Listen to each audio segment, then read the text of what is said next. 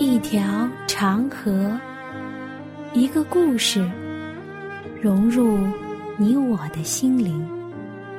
一颗星星，一个坐标，指引我们的脚踪。一次对话，一段旅程，一段属于你我的旅程。圣经奇妙之旅。一段旅程，开启一个奇妙的世界；一次心灵的碰撞，造就新的属灵成长。欢迎您收听由我主持的《奇妙之旅》节目。我诚挚的邀请你和暖暖一起翻开圣经，体会圣经，分享圣经，踏上奇妙的。圣经之旅，我是你的好朋友暖暖。每一次的旅程，是主的帮助，才能使得我们能够通过电波相聚在一起。感谢主，也谢谢在电波前的你，因为有你的支持，暖暖才能一站又一站的分享主给我的爱。好了，你还记得吗？在圣经之旅开始的前几期节目中，有一次讲的是大麦。在大麦这次旅程中，暖暖提到了《三字经》：“稻粱菽，麦黍稷，此六谷，人所食。”那暖暖呢，再来解释一下这句话的含义。在《三字经》中。这一句话的含义是向我们介绍我们中国古时候的经济作物，稻，通常是稻米，也称为大米。粮，北方人称粮就叫做小米。苏，豆类的总称，我们叫黄豆为大豆，叫红豆、绿豆为小豆。麦，就是我们常见的面粉，也就是把麦磨成粉。黍，也是玉米。稷，稷就是高粱，多数高粱是用来酿酒的。此六谷，人所食，就是以上所说的六谷是人经常所食用的粮食。那我们今天所要讲的，就是圣经中的食物之小米，也是上面所说的粮。小米是谷类，禾本科。小米亦称为苏米，古代叫禾，是谷子脱壳后的产物。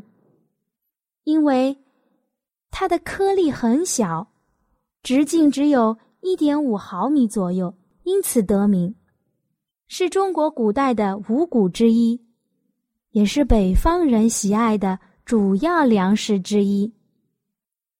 小米分为硬性小米、糯性小米和混合小米这三种。这样看来，小米在我国的历史是非常悠久的。它原产于中国北方的黄河流域，在内蒙古、东北地区，主要集中在赤峰、通辽一带，是我国古代的主要粮食作物。所以呀，夏代和商代属于粟文化。粟生长耐寒，品种繁多。它有一个俗称，叫做“素有五彩”，也就是有白、红、黄、黑、橙、紫这几种颜色，是粘性小米。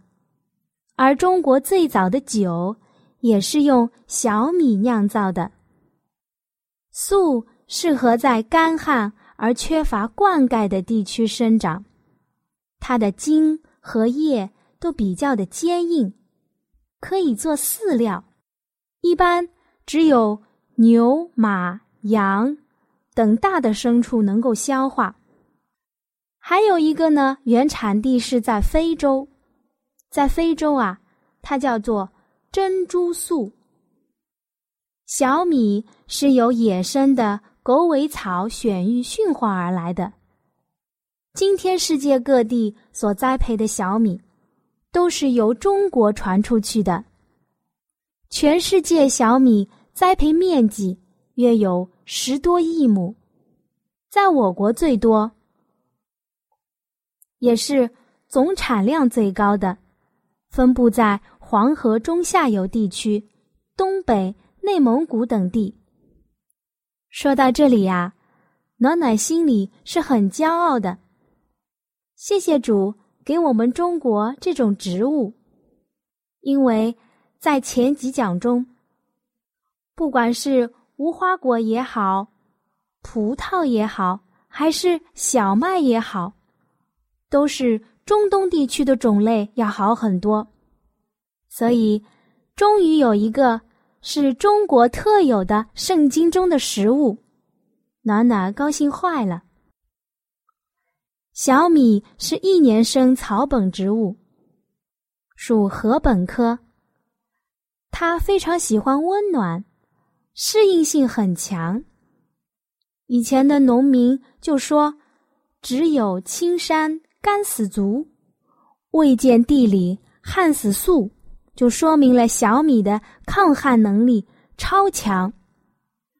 它既能够耐干旱、贫瘠，又不怕酸碱，所以在我国南北干旱地区、贫瘠山区都有种植。按成熟的迟和早，可分为早、中、晚三熟。小米的营养价值很高，蛋白质含量有九点二到十四点七，脂肪呢是百分之三到四点六。除食用以外，小米可以酿造酒、醋，其中酒呢就可以包含五粮液、汾酒，以及南方人喜欢爱喝的。小米黄酒，日本人爱喝的清酒，山西的陈醋。除了这些，小米还可以制糖。在小米生长的早期，勤劳智慧的劳动群众在生活实践中，对于小米，特别是小米的营养的价值和物理作用，做出了。科学的分析，当然，这个科学的分析也是他们自己说的，但是他们有实践和经验哦。那它到底有什么营养的价值呢？小米中含有的蛋白质比大米高，脂肪却没有大米高，碳水化合物是七十六点一克，一点。都不小于大米和麦。一般粮食中不会含有胡萝卜素，而小米就含有。它其中的维生素 B 一的含量位居于所有粮食之首。小米粥是健康食品，可以单独的熬制，又可以添加大枣啦。红豆、莲子、百合、红薯等等等等，熬成各种风味，又有很好吃的营养品。小米又可以磨成粉，可以制作成糕点，美味可口。小米的芽和麦芽一样，含有大量的酶，这种酶是一味中药，有。健胃消食的作用，小米粥还有安神之效。中国北方许多妇女在生育之后，都用小米加红糖熬制，来调养身体。小米粥营养价值很高，有“人参汤”的美称。由于小米不需要精制，它保存了许多的维生素和无机盐。小米中的维生素 B 一是大米的几倍，小米中的无机盐含量也高于大米。小米的淀粉含量是一种能量食物，因为它占有百分之七十。和其他的谷物一样，小米中钙、维生素 A、维生素 D、维生素 C。和维生素 B 十二含量极其高。那这样的营养成分，暖暖呢来分析一下，也总结一下，好让你听得更加的直观一点。小米因为含有丰富的维生素 B 一和 B 十二，所以呀，可以防止消化不良和口角生疮的功效。小米具有防止反胃、呕吐的功效。小米具有滋阴养血的功效，可以使得产妇在短短的时间内得到调养，帮助他们恢复体力。小米具有减轻皱纹、色斑、色素的功效。当然，小米也不是万能的。它也有它自己的禁忌，有哪些禁忌呢？素体虚寒者、气滞者要忌用。小米不能和杏仁一起食用，小米中的磷等矿物质和杏所含的果酸会产生不易消化的物质，重者可以导致呕吐和腹泻。小米和虾皮也是不能一起食用的，会使人导致恶心。小米中也是不可以放醋的，因为醋中含有机酸，会破坏小米中的类胡萝卜素，降低它的营养价值。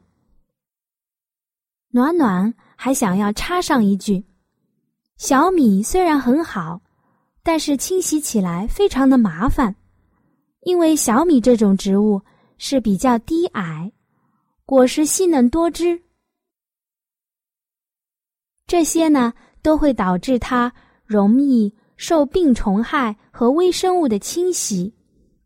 因此啊，种植小米的过程中，农民们会经常使用农药，这些农药会。附在小米粗糙的表面上，如果洗不干净，可能会引起腹泻，甚至是农药中毒。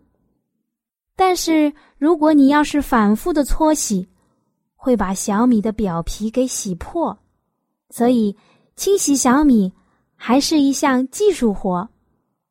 那最好呢是用自来水不断的冲洗，流动的水。可以避免农药渗入果实中，洗干净了也不要马上吃哦，最好要浸泡五分钟，这样啊就万无一失了。你知道圣经中有多少处写了小米这种粮食性作物吗？在以西结书的四章九节，你要取小麦、大麦、豆子、红豆。小米、粗麦装在一个器皿中，用以为自己做饼。只有这一节，其他的就没有了。而且，并没有特定用小米来设一个比喻，或者是让小米参与到先贤先祖们，亦或是门徒中的生活。可是。暖暖确实看到了一些没有写出来的小米的特性，你来看一看，暖暖说的对不对？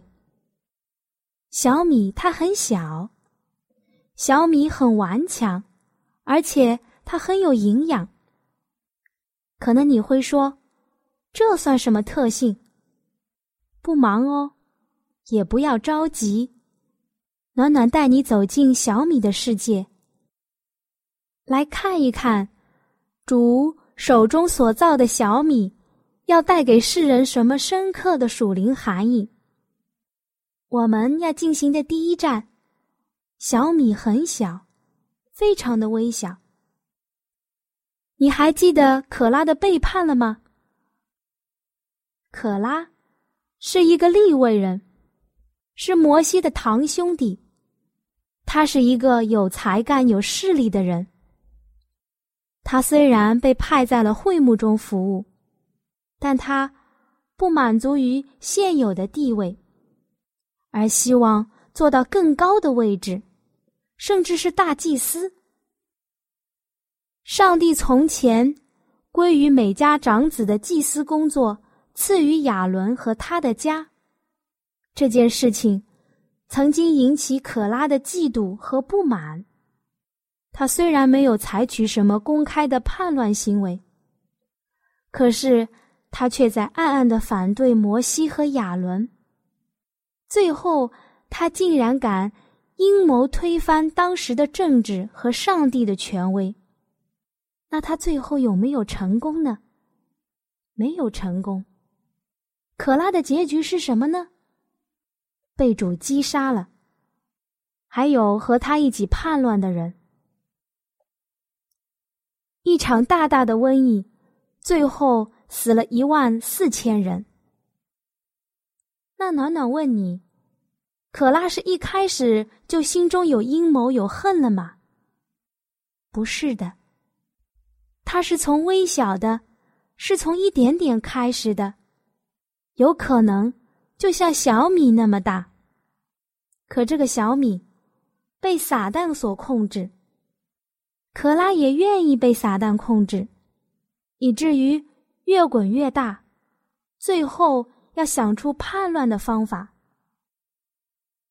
你看，可拉和他的同党曾经蒙受上帝的恩典，看见了上帝的全能和威严。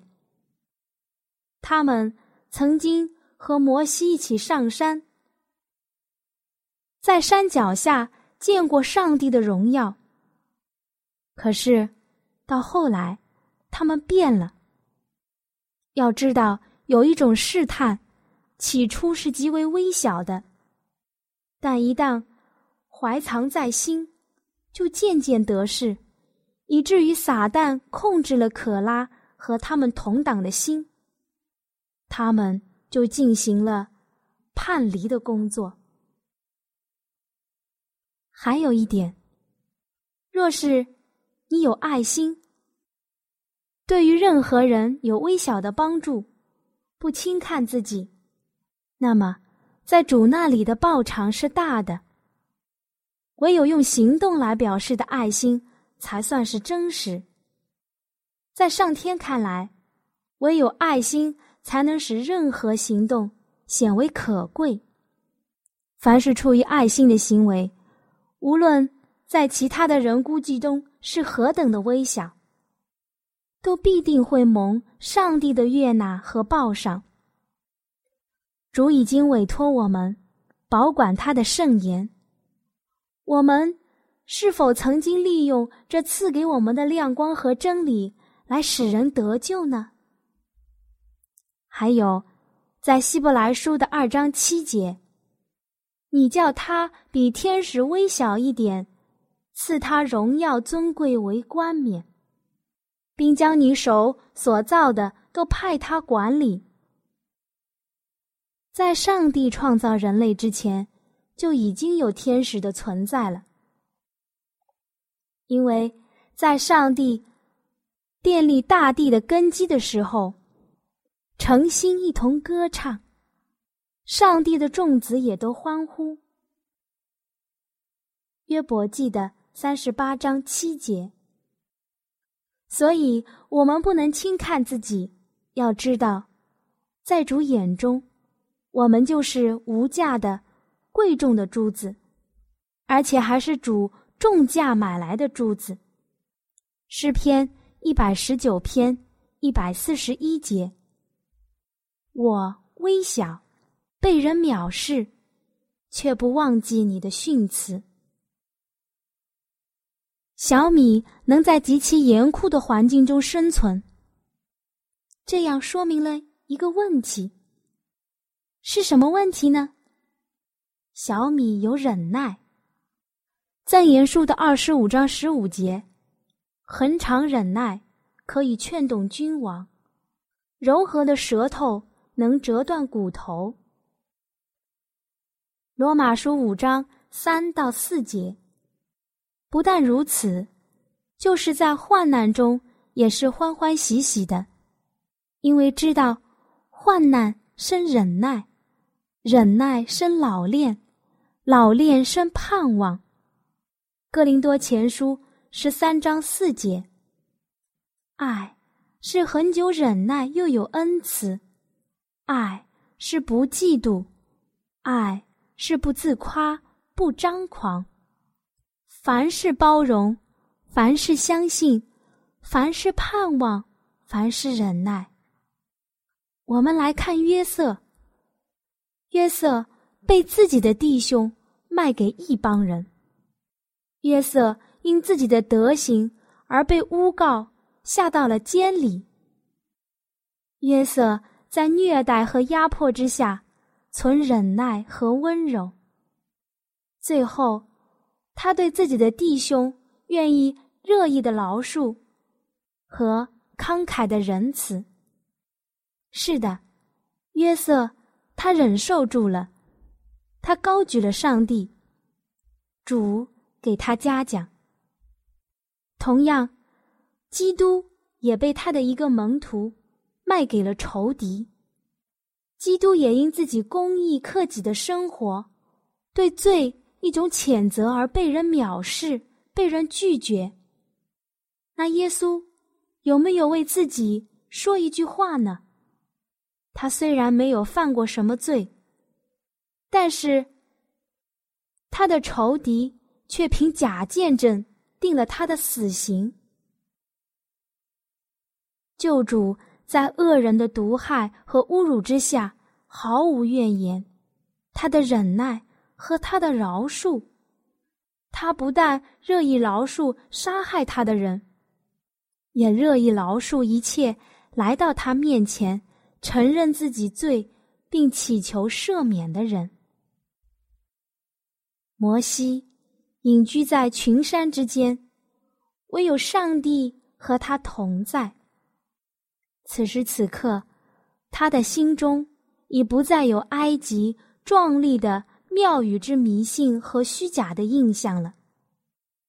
摩西是侍立在主的面前，为他的全能所荫蔽。在这里，他的骄傲和自持都已经扫除净尽了。在他严格淳朴的旷野生活中，埃及的安逸和奢华在他身上的影响完全消除了。于是，摩西成了一个忍耐、恭敬、虚己的人。在民数记的十二章三节，就是这样来描写摩西的。他说：“极其谦和，胜过世上的众人。”他忍耐到底了，我亲爱的朋友，小米虽小，但有营养；小米虽小，但是能耐得住环境。那我们被称之为上帝所拣选的人呢？我们应该如何做才能过有营养的一生，过得胜的一生？虽小，也不要轻看自己。那最后呢？暖暖用一节圣经章节来结束今天的旅程。提摩太前书四章十二节：不可叫人小看你年轻，总要在言语、行为、爱心、信心、清洁上，都做信徒的榜样。愿主能帮助你我。阿门。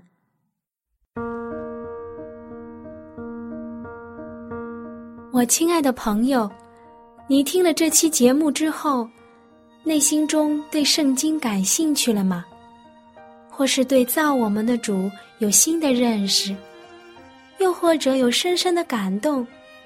那就让我们献上我们心中的感谢，谢谢天父你的带领，也求主带领我们下一期相遇的时间。那如果你有新的想法，新的认识，或者你觉得你有不一样的看法，或者是暖暖讲的不完全的地方，你都可以用写信的方式告诉我。好了，我们下期再会。喜欢今天的节目吗？若是您错过了精彩的部分，想再听一次，可以在网上重温。我们的网址是。x i w a n g r a d i o，希望 radio，或是找旺福村也可以找到。记得把好东西介绍给您的朋友，与他一起收听。